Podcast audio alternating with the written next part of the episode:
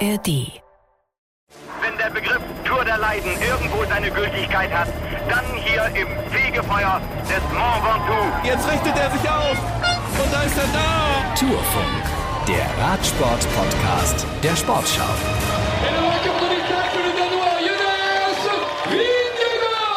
Tja, meine Damen und Herren, jetzt sind wir ein bisschen schlauer und zwar so viel schlauer, wie wir es nicht erwartet hatten.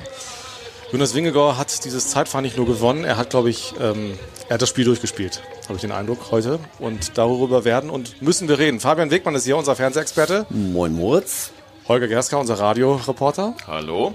Und Michael Ostermann, unser Redakteur von Sportschau.de. Hallo. Fabian, wie ging es dir während dieses Zeitfahrens? Ähm, gut. War ein bisschen warm, aber sonst. Äh, nein, Spaß beiseite. Ähm, also man hat direkt von der Rampe runter gesehen, äh, was Wingegar heute vorhat. Der ist in die erste Kurve rein, da dachte ich schon, da muss habe ich das erste Mal gestockt, äh, hat mir der Atem gestockt, äh, zweite Kurve auch. Ähm, da hat er, glaube ich, schon ähm, sechs Sekunden äh, auf Pogacar gut gemacht. Ähm, wir hatten es ja gesehen am Anfang, äh, es waren ein paar Stürze, auch ähm, Degenkolb ist da gestürzt in der Kurve. Ähm, die haben, ja, sind da so leicht auf so einem weißen Streifen gefahren und danach sind viele außenrum gefahren, haben die Kurve wirklich äh, ruhig genommen und der ist einfach äh, durchgeballert. Und dann dachte ich, okay. Der will. Der will und vor allem ist er drauf geblieben, also hat auch äh, entweder andere Reifen oder die Kurve wurde da ein bisschen gesäubert, aber dann, ähm, ja, als er losgelegt hat, hat man sofort gesehen, er hatte zehn Sekunden gehabt und dann äh, am ersten Hügel da und dann ging es in die Abfahrt rein und die ist der ja runtergefahren. Ähm, ja, wie sonst was und dann hat er sukzessive die Zeit ausgebau aufge ausgebaut. Ähm, dann hat Pogacar das Rad gewechselt am Ende. Dann dachte ich, ja, müssen wir gucken, ob sich Winge gar nicht vielleicht äh, übernommen hat auf den ersten Kilometern, weil da ist, war er schon sehr schnell, hatte eine halbe Minute bis dato Vorsprung. Äh, Pogacar hat dann nochmal ähm, zehn Sekunden verloren, dadurch, dass er, ähm, dass er das Rad gewechselt hat. Aber dann hat er ja nochmal eine Minute rausgefahren auf dem Zeitfahrrad. Ähm, Wahnsinn. Also mir ist dann hinterher wirklich äh, die Sprache im Hals stecken geblieben. Also es war äh, ein Effort. Ich würde gerne mal morgen sehen, ähm, vielleicht hat es jemand mal ausgerechnet, was er so für Wattgeräte getreten hat. Holger, du wirkst so ruhig. Mir ist auch, äh, also ich muss dir noch was sagen. Ja, bitte. Ähm, ja, also wie es mir ging wegen des Zeitfahrens, ich sage erstmal einmal dieser technisch, was ich jedes Jahr sage, es ist eine unglaubliche Katastrophe, was das französische Fernsehen hier anstellt. Sie haben es auch nach wie vor nicht geschafft, das Niveau der 60er Jahre in Sachen Zeitmessung. Bei der Zeitmessung 1 und 2 blieb die Uhr nicht stehen. Das darf nicht passieren ähm, das Langlauf, Biathlon, man kriegt das überall hin. Es gab eine deutsche Zeitfahrmeisterschaft in diesem Jahr. Races and Results heißt die Firma, die es macht. Super, alles gut. Und hier bleibt die Zeit nicht stehen. Bei so einem Wettbewerb unfassbar schlecht. Zum Glück ähm, hat der private Zeitanbieter, über die kriegt ich überhaupt die Zeiten, sonst tappst du komplett im Dunkeln in einem Zeitfahren als Reporter hier bei der Tour das, ich weiß, ich sage das jedes Jahr, ich finde das unsäglich, was die, da, was die da zaubern. Bei der dritten Zwischenzeit ging es anfangs, am Ende aber war Pocaccia erster und zweiter. Das darf nicht wahr sein. Das dazu. Und ansonsten große Ratlosigkeit, äh, weil äh, letztlich äh, aus der anderen Sicht betrachtet, war Tadej Pogacar richtig gut. 1,15 vor Wort von Art ist eine ganz starke Leistung. Äh, und der Rest ist für mich nicht erklärbar. Also drei Minuten oder knapp drei Minuten von Wingegard auf Wort von Art, der in den letzten beiden Jahren so ähnliche Zeitfahren, bisschen flacher, äh, vor allem vor zwei Jahren bei der Tour gewonnen hat. Selbes Team, selbes Material. Finde ich keine Erklärung. Also der erste vom dritten drei Minuten und der dritte vom 58. drei Minuten. Das sind so Sachen, äh, wir haben oben dann diskutiert, vor allem mit den belgischen Kollegen, die ja noch eine sehr kritische Einstellung gegenüber Jumbo haben. Äh, Serge Pauls ist da der, der Experte, der sieben Jahre lang die Tour gefahren ist, auch für Sky. Der wusste auch nichts. Null Erklärung und äh, die übereinstimmende Meinung war, äh, Jumbo, speziell Wingegott, hat etwas, was der Rest nicht hat. Und wir alle hoffen, es ist legal. Ja, ich stehe unter Schock. Und bin damit nicht alleine. Tadej Pogacar hat gesagt, er stünde auch ein bisschen unter Schock. Ähm, auch wenn er gesagt hat, ja, also er hat natürlich nach einer Erklärung gesucht und gesagt, im zweiten Teil hätte er sich nicht so gut gefühlt. Aber das ist ein Schock. Also das ist ein Erdbeben und äh, ich kann Holger da nur zustimmen. Äh, für mich auf den ersten Blick nicht erklärbar, warum der Unterschied so gravierend war. Und selbst wenn man die 15 Sekunden abzieht, die durch den Radwechsel, den Pogacar anders als Wingegor vollzogen hat, also vom Zeitfahrrad auf ein normales Fahrrad, um diesen letzten Anstieg hochzukommen, selbst wenn man die mit einrechnet, ist es immer noch über eine Minute Abstand. Ähm, fast zwei Stunden Kilometer schneller ist äh, äh, der Kollege aus Dänemark gewesen im Schnitt als äh, Pogacar und das bei 22,4 Kilometern. Mhm. Also das ist äh, ja, schwierig zu erklären. Wingegor hat vor diesem Ruhetag, ähm, eigentlich vorgestern nach der Etappe auf einer Pressekonferenz was gesagt. Da wurde er ähm, gefragt, ob er die Skeptiker verstehen kann, die, das haben wir auch schon besprochen, sich die Berge und die, die Zeiten, die die Fahrer heute hochfahren und die früher hochgefahren sind, wenn man die vergleicht, dass dass es nicht leicht ist, ja, war auch Teil der Frage, aber dass es eben auch Skepsis hervorruft. Und Wingegor hat sehr offensiv, also überraschend offensiv gesagt, ja, um ehrlich zu sein, ich kann die Skeptiker verstehen. Ich kann nur für mich sagen, ich nehme nichts. Ähm, er hat auch nochmal, auch das, was wir angeführt haben, das Material ist anders geworden, die Ernährung ist anders geworden, aber er findet diese Skepsis sogar richtig und wichtig, damit das, was früher passiert ist im Radsport, nicht wieder passiert. Aber ich höre jetzt hier bei euch eine ganz große Skepsis raus. Ja, heißt ja nicht, also das, was wir gesagt haben, ist einfach nur eine Unerklärlichkeit. Das Problem ist, dass äh, Jumbo auch mit Erklärungsversuchen bisher hinternehmen.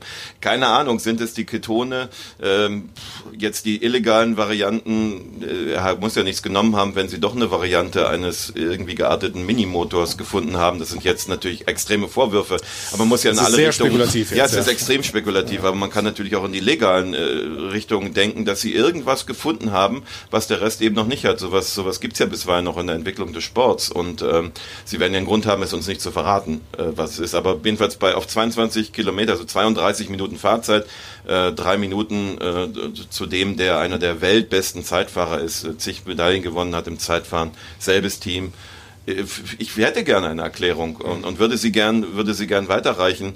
Ähm, und wir haben ja vorher auch alle gesagt, dass die beiden trennen ein paar Sekunden. So war das ja bisher auch bei dieser, bei dieser Tour.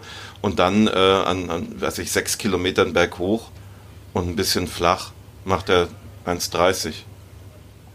Ja. Fabian, kannst du diese Ratlosigkeit verstehen?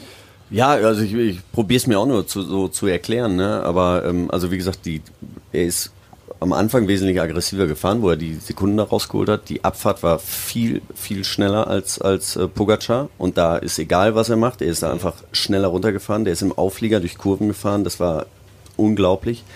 Die Sitzposition von ihm ist, ähm, also äh, ich würde das gerne mal nicht jetzt einfach einen Vorwurf machen, sondern ich würde gerne mal ähm, einen Wissenschaftler da rangehen ja. lassen und mal sagen, weil der ist, also so wie es aussieht, ist ähm, Wingegar auch unfassbar aerodynamisch gewesen. Mhm. Also im Gegensatz zu Pogacar, der dann hinterher auch das Rad gewechselt hat, was glaube ich auch ein Fehler war. Also ähm, ganz ehrlich, alle, die das Rad gewechselt haben, waren, waren nicht schneller. Mhm. Das, das war, war, war nicht von Vorteil, weil ich hatte mir den Berg auch angeguckt, der unten rein, klar, der war ähm, zwei Kilometer war das sehr steil, aber darüber hinaus sind sie halt äh, Geschwindigkeiten von 32 km/h gefahren und da macht es schon einen Unterschied, ob ich äh, einfach oben im Bügel fahre oder halt äh, richtig drin liege. Also das machen dann schon, äh, weiß nicht, 15, 20 Watt vielleicht dann aus. Nichtsdestotrotz, was du sagst, ähm, Holger, ähm, das Wort von Art im Grunde mehr oder weniger dasselbe Setup hat, auf jeden Fall dasselbe Material. Ähm, er ist auf jeden Fall nicht so aerodynamisch, das ist, äh, das ist klar. Ja, es ist die dritte Woche, so muss man auch sehen. Ich hatte mit ähm, dem Teamarzt gesprochen von äh, Trek, äh, Segafredo, und er sagte, also seine Fahrer sind alle so wie normalerweise nach der dritten Woche. Die waren alle fix und fertig. Die sind alle komplett am Anschlag. Und äh, wir haben es auch beim Küngen gesehen, der ein super Zeitfahrer ist. Ähm, der, der kam auch gar nicht äh, in den Tritt rein, hat auch alles probiert, um da irgendwie reinzukommen, aber viele waren dann doch schneller als er. Also das, man kann dieses Zeitfahren natürlich nicht mit einem Eintageszeitfahren. Also du kannst ja. nicht sagen, das ist jetzt ein, ein Eintages bei den Olympischen Spiele oder Weltmeisterschaften. Das kann man überhaupt nicht mehr vergleichen nach über zwei Wochen Radrennen, ähm, die so hart waren wie jetzt. Van Aert hat natürlich diese beiden Zeitfahren am vorletzten Tag äh, gewonnen, jeweils bei der Tour, die letzten zwei Jahre. Und er hat auch in seiner Disziplin im Flachen verloren. Gegenüber Wingegor. Das, das war das Verblüffende Mhm. an der ganzen Geschichte. Also ja, auch, auch Köng, das lässt sich, weil es ging ja erst berghoch und deswegen müsste man dieses Mittelteil für sich Genau, so, auswerten. so viel war es nämlich nicht, was er äh, dazu auf dem Flachen verloren hat. Da war er mehr oder weniger gleich schnell. Okay, ja. Aber Ja. Komm, wir hören die beiden. war ich auch. Ja, Ja. das sind wir irgendwie alle. Wir hören aber mal, was die Hauptdarsteller sagen. Jonas Wingegor hatte einen seiner größten Tage heute. Das ähm, hat er selber gesagt. Yeah, I mean, uh, I can just speak for myself, and I just did uh, probably the ride of, of my life today. So. Er fuhr das Rennen seines Lebens, sagt er, und Tadej Pogacar nicht. Yeah, a li- a little bit, yes. But uh, I, yeah, if I'm honest, I didn't feel the best in the second part. But uh, yeah, I still went uh, pretty solid. I, I was feeling that I was going okay, but uh, yeah, uh, it's a big gap now. Uh, we, I was hoping for uh, for less gap. I was hoping uh, to be in yellow today, but uh, yeah, that's, uh, that's how it is today. It's uh, I hope it's like a Marie Blanc stage, so then tomorrow I can have uh, good legs like it was the first week. Darüber reden wir gleich noch, was morgen passieren wird, passieren muss. Also er hat gesagt, er hat sich im zweiten Teil dieses Zeitfahrens nicht so gut gefühlt und er hätte gedacht, gehofft, dass der, der Rückstand nicht so groß ist. Im Gegenteil sogar, er wollte eigentlich ins gelbe Trikot fahren heute, aber er versucht jetzt wieder anzugreifen. Und wir reden gleich über morgen. Jetzt wollen wir aber noch mal einen der Gewinner hören. Ich habe mit äh, Grisha Niermann gesprochen, der ähm, mit, heute gab es ganz selten nur große Busse, das ist beim Zeitfahren oft so. Dann werden die Fahrer so von kleinen Bussen abgeholt im Ziel oder manche fahren auch mit dem Fahrrad weiter ins Hotel, das kommt auch vor. Und ähm, neben einem Kleinbus von Bora Hansgrohe standen dann mehrere Kleinbusse und auch ein Camper von Jumbo Visma. Ich hatte ähm, Rolf Eidak vorher gefragt, ob er nicht schon mal rübergehen will zum Gratulieren. Sagt er, nee, das mache ich noch nicht. Wir hatten äh, nämlich auch gedacht, dass wir mit Jai Hindley aufs Podium fahren. Es kann einfach ganz schnell viel passieren. Und ich glaube auch, sagte er, dass Jumbo noch keine Glückwünsche anschnehmen wird. Und äh, wenn ich Grisha Niemann verstanden habe, Hat er recht. Aber Hand aufs Herz, hätten Sie mit sowas wie heute gerechnet? Na, auf jeden Fall nicht. Wir haben gedacht, dass es äh, äh, sehr, sehr eng wird, das Zeitfahren, weil äh, das liegt, wir wussten, dass Jonas super drauf ist, dass das Zeitfahren ihm optimal liegt, aber äh, das, das sollte eigentlich für, für äh, Pogacar auch gelten. Von daher äh, haben wir sicher nicht äh, bedacht vorher, dass wir hier eine Minute oder mehr rausholen.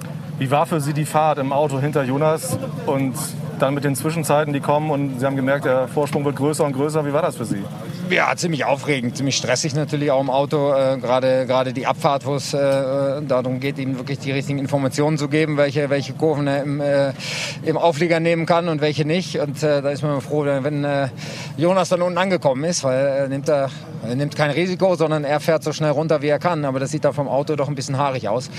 Und äh, ja, dann ist natürlich äh, einfach zu coachen, wenn man, wenn man dann um, irgendwann auch das, selbst das Auto von UAE schon vor einem sieht, dann äh, weiß Jonas auch selber, dass er an einem, an einem äh, ge- gigantisch guten Zeitfahren äh, gerade schraubt. Von daher, ähm, ja, war, war super schön. Was haben Sie ihm dann so unterwegs gesagt? Mussten Sie mir überhaupt was sagen? Ja, ich weiß nicht, ob ich das musste, aber ich tue es auf jeden Fall. Und ich habe ihn natürlich motiviert und, und irgendwann auch äh, gesagt, dass, ja, dass er, dass er gerade dabei ist, die Tour zu gewinnen und äh, das Zeitfahren zu gewinnen. Und äh, ja, dass, äh, dass niemand so schnell fahren kann wie er und äh, dass er der Beste ist, was man, was man halt so sagt, um den Jungen noch ein bisschen zu motivieren. Nun haben Sie letztes Jahr die Tour schon gewonnen, aber trotzdem gab es vor drei Jahren auch ein Zeitfahren und da waren Sie der große Verlierer. Ist das heute so ein bisschen Genugtuung, drei Jahre nach Le Planche de Belfi? Ja, das würde ich nicht sagen. Ich denke, äh, offen was, wir haben nichts, wenn wir, wenn wir hier auf eine Revanche aus sind. Wir wollen die Tour gewinnen und äh, äh, es ist noch lange nicht vorbei, aber das war schon mal ein Schritt in die richtige Richtung. Morgen wird ein super schwerer Tag nochmal, Samstag auch die Vogesen. Ähm, was sagt so Ihr Gefühl jetzt? Äh, dass wir im Moment äh, fast zwei Minuten Vorsprung haben, das ist schön, aber äh, in der Tat, morgen äh, wird absolut die Königsetappe der Tour und da müssen wir wieder optimal vorbereitet sein und optimal äh, regeneriert sein und dann ähm, ja, werden wir sehen, was es, was es gibt. Und dann Glückwünsche annehmen, auch morgen vielleicht schon? Nein. Immer noch nicht, okay. Samstagabend vielleicht. ja, verständlicherweise ist ja noch viel zu früh. 1,48 jetzt der Vorsprung ne, auf, auf Pogacar. Aber, also, wir wollen noch nicht gratulieren, machen wir natürlich auch noch nicht. Aber jetzt mal ganz ehrlich, das Ding ist doch gelaufen, oder? Würde ich Also so nicht es gibt, sagen. gibt keine bessere Gelegenheit, äh, als diese Etappe früh in die Attacke zu gehen. Es wird dazu führen, dass wir morgen kein Stillhalteabkommen in irgendeiner Form sehen. Pogacar muss und er muss auch relativ zeitig und das macht die Sache morgen natürlich noch, äh, noch doppelt spannend. Äh, es kann sein, dass er damit alles wird, aber er verliert ja den zweiten Platz nicht. Er hat ja nach hinten äh, sechs, sieben Minuten inzwischen. Und Auf da ist erstmal Teamkollegen, Teamkollegen. genau. Ja. Kurz fünf Sekunden danach dann noch Carlos Rodriguez, ähm, der dann um Platz drei kämpfen wird morgen. Ähm, also er wird volle Attacke irgendwie relativ früh, damit er irgendwie. Was meinst du mit früh? Also am Schlussanstieg erst oder früher sogar nee, schon? der reicht ja 28 Ja. Kilometer. Es sind nicht 28 Kilometer berghoch, da sind nochmal drei, vier, wo es ein bisschen runter geht. Ähm, aber normal muss er versuchen, weiß ich nicht, acht. Äh, die letzten fünf sind sehr steil. Da kann man diese 1,30 natürlich noch aufholen. Bevor es sogar dann aber auch nochmal runtergeht. nach Courchevel, genau. ja Ja, genau. Genau. Ja. Und Attacken erwartet Jonas Wingegaard auch. Yeah, I'm expecting him, him to, to attack for sure, and uh, I'll just do my best, try to, to follow him, and uh, yeah, we'll see tomorrow. Michael. Ja, äh, Pogacar hofft auf Regen, hat er gesagt. Also wenn es Oh, regnet, sagt er, aber ähm, nicht sehen. Ja, wenn es regnet, sagt er, sei er wohl im Vorteil, ist seine Vermutung. So habe ich ihn zumindest verstanden eben. Ich weiß es nicht. Ich ka- kann mir das nicht richtig vorstellen, wenn wir sie jetzt beide gesehen haben am Berg bislang. Jetzt unabhängig von diesem Zeitfahren, da waren sie auf Augenhöhe. Außer in den Pyrenäen. Außer in den Pyrenäen Tag. an dem einen Tag, genau. Da, Da war Vingegaard aber besser. aber besser. Und ähm, ja, fällt, also schwer zu sagen. Aber ich würde auch, also mein Gefühl im Moment ist auch eher, Wingegaard lässt sich das jetzt nicht mehr nehmen. Es ist natürlich Mais immer- c'est le Tour, würde der Franzose sagen, aber es ist eben die Tour. Aber das meine ich ja. Es kann natürlich noch wahnsinnig viel passieren, äh, aber äh, mit den Eindrücken, die wir bisher sammeln konnten, muss man einfach sagen, sie sind im Hochgebirge relativ gleich stark und also, dass er jetzt dann noch 1,50 fast rausfährt, kann ich mir eigentlich nicht vorstellen. Nee, vielleicht reicht ihm 1,30 und er macht es dann am Markstein, aber. Weil für die Spannung wäre es natürlich super, ne? aber äh, ganz ehrlich, das, Regen, äh, morgen dann mit dieser Abfahrt, um der, bei der es dann auch nochmal um Sekunden geht, das ähm, will, glaube ich, Nein. auch keiner wirklich sehen. Ne? Genau. Ich kenne den Wetterbericht nicht oder Nee, die Wettervorhersage für morgen nicht und äh, ähm, ja. Aber das, äh, dass er angreifen wird, ist, steht außer Frage. Also Ja. er wird jetzt alles auf eine Karte setzen. Er hat nichts zu verlieren. Ich genau. meine, der hat schon äh, zweimal die Tour gewonnen, äh, war jetzt Zweiter, ähm, der fährt nicht um Platz zwei. Ja. Ne? Dafür ist er nicht da und sie wollen mit Sicherheit auch verhindern, dass sie, äh, weiß nicht, dass äh, Wingegar oben steht und sie Zweiter und Dritter sind. Das ist nicht, nicht das Ziel. Also die werden da schon äh, noch mehr probieren. Und Jai Hindley, muss man sagen, das Podium wird nichts mehr. Ja, wird- ist auf jeden Fall eng. Also so ganz, also Alter hat das so 220, sehr, sehr abge, abge, abgetan. Ähm, ich meine, äh, Yates, keine Ahnung, wenn er jetzt noch richtig arbeiten muss, ähm, dann kann es natürlich sein, dass es den auch mal äh, verspult und ähm, Aber Hindley Ja, selbst werden sie auf jeden ja Fall nicht. opfern. Ne? Ja. Also UAE Genau. wird ihn, wird ihn, Ähm, werden ihn, sie werden eher den Rodriguez dritten ist Platz opfern. stärker, keine Frage. Ähm, und ich glaube auch nicht, dass Jai Hindley von heute auf morgen ähm, ja, wieder so super drauf sein wird wie Das vorher. meine ich. Der ist einfach vielleicht am drauf. Samstag. Das könnte dann vielleicht eher sein, dass er dann nochmal äh, alles reinschmeißt. Aber sie sind ja auch am Anfang auch hingegangen auf, klar, Podium schön, aber Top 5. Und jetzt kann es natürlich auch sein, dass sie eher drauf gehen, dass sie den fünften Platz verteidigen, als äh, einen Angriff auf Platz 3 machen. Uli Fritz nimmt uns nochmal mit in die letzte Alpenetappe morgen. Was erwartet uns da? Wahrlich ein Fest fürs Auge, diese schwerste der diesjährigen Tour-Bergetappen. Mitten durch Hochsavoyen, mit seinen vielen namhaften Wintersportressorts wie Les Cessy etwa zu Beginn der Etappe, eine Hochburg des Langlaufs. Am Fuß des Cormet de Roslan, einem Anstieg in traumhafter Szenerie, liegt die Gemeinde Beaufort, Heimat des gleichnamigen Käses, sehr aromatisch, von blassgelber Farbe, ausschließlich aus der Milch der Tarin oder der Abondance-Rasse hergestellt. In der Region Tarentaise mit seinen vielen Barockkirchen geht es über bekannte Orte wie Bourg-Saint-Maurice oder Moutier schließlich in die berühmte Skiregion Droit-Vallée. Meribel wurde 1938 von einem Briten gegründet. Dazu geraten hatte ihm der Skipionier Émile Allais aus Megève, mehrfacher Weltmeister und Medaillengewinner bei Olympia. Allais starb 2012 im Alter von 100 Jahren. Der Zielort Courchevel, das Saint-Tropez im Schnee, in den 40er Jahren gegründet, spannt sich über vier Ortsteile bis hinauf auf 1800 Metern Höhe. Weit oben liegen auch die Preise. Lange waren es die Russen, die hier astronomische Summen hinlegten. Courchevel ein Tummelplatz der Schönen und Reichen mit vielen pittoresken Chalets. Ja, und der Col de la Los ist der höchste Berg dieser Tour, über 2300 Meter hoch. Es führt eine sehr neue, asphaltierte, aber auch sehr schmale Straße da hoch. Die ist ungefähr vier Meter breit und hat Rampen. Also das ist ein bisschen wie eine Skipiste bergauf fahren. Und Also es waren selbst im Corona-Jahr vor drei Jahren, wo es ja viele Berge ohne Zuschauer gab, viele Menschen da oben und man kann sich in etwa vorstellen, nach den Erfahrungen der letzten zwei Wochen, ähm, wie eng dieses Spalier morgen wird. Hoffen wir sehr, dass die Zuschauer keinen Einfluss auf, die, auf den Ausgang dieses Rennens nehmen werden, aber es wird auf jeden Fall eine echte Hammerprüfung nochmal und dann gucken wir mal, was äh, Tadej Pogacar äh, noch machen kann am letzten großen Berg der Alpen.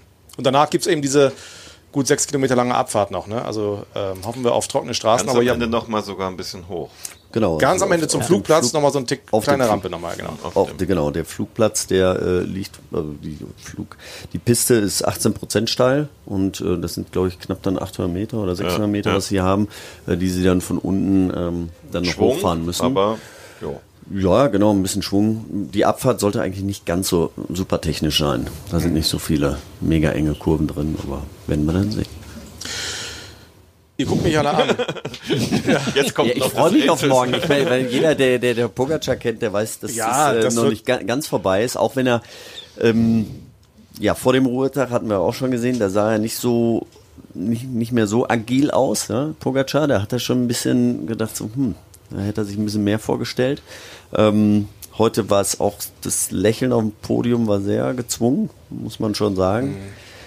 Aber Ich hab er gar Er keins saß da in der gesehen. Auch Ich es hab steht gar keins gesehen. Es gibt ein Bild, es gibt ein Bild, Doch, äh, da sitzt noch. da sitzt der, also da wird ähm, ähm, Wingegaard interviewt und ist dann noch fertig damit und wartet darauf auf die Bühne wegen äh, Etappensieg und er sitzt da zusammengekauert in der Ecke, komplett äh, leerer Blick.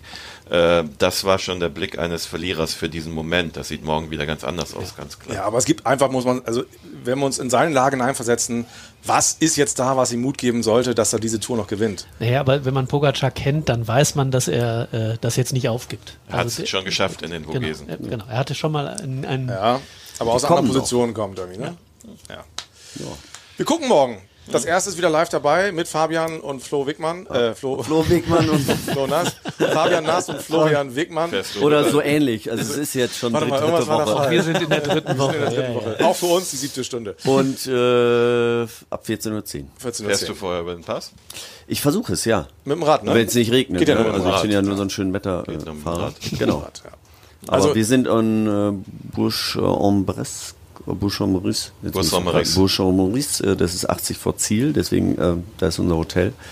Deswegen werde ich, wenn ich früh losfahre, müsste ich es eigentlich schaffen. Also ich würde die ersten Stück mit dem Auto fahren. Also es Ja, lohnt das sich. Servieren ein Sauerstoff. Also jetzt mal abgesehen ja, von das war ich der, heute auch schon. Das, mal abgesehen von der sportlichen Entwicklung von heute, es lohnt sich morgen einzuschalten, allein wegen dieses Schlussanstieges. Der ist so unfassbar. Es ist vielleicht der schönste Schlussanstieg, den die Tour je hatte und je haben wird. Mit dieser kleinen Straße, die sich da durch, das, durch diese kahle Landschaft schlängelt und äh, mit den vielen Zuschauern und dann oben, also die letzten paar hundert Meter bis zum Gipfel oben sind wirklich, also da bin ich hochgelaufen und ich konnte nicht mehr. Das war wirklich, i- wirklich, wirklich irre.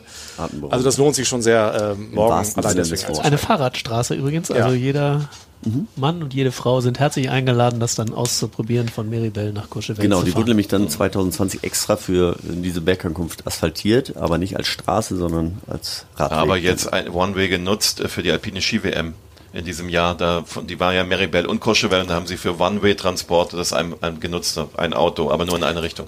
Immer. Ich dachte als Ziehweg. Nee, nee, nee. Ich freue mich auf morgen. Also, macht's gut. Tschüss. Bis dann. Ciao, ciao. Wenn der Begriff Tour der Leiden irgendwo seine Gültigkeit hat, dann hier im Fegefeuer des Mont Ventoux. Jetzt richtet er sich auf. Und da ist er da. Tourfunk, der Radsport-Podcast der Sportschau.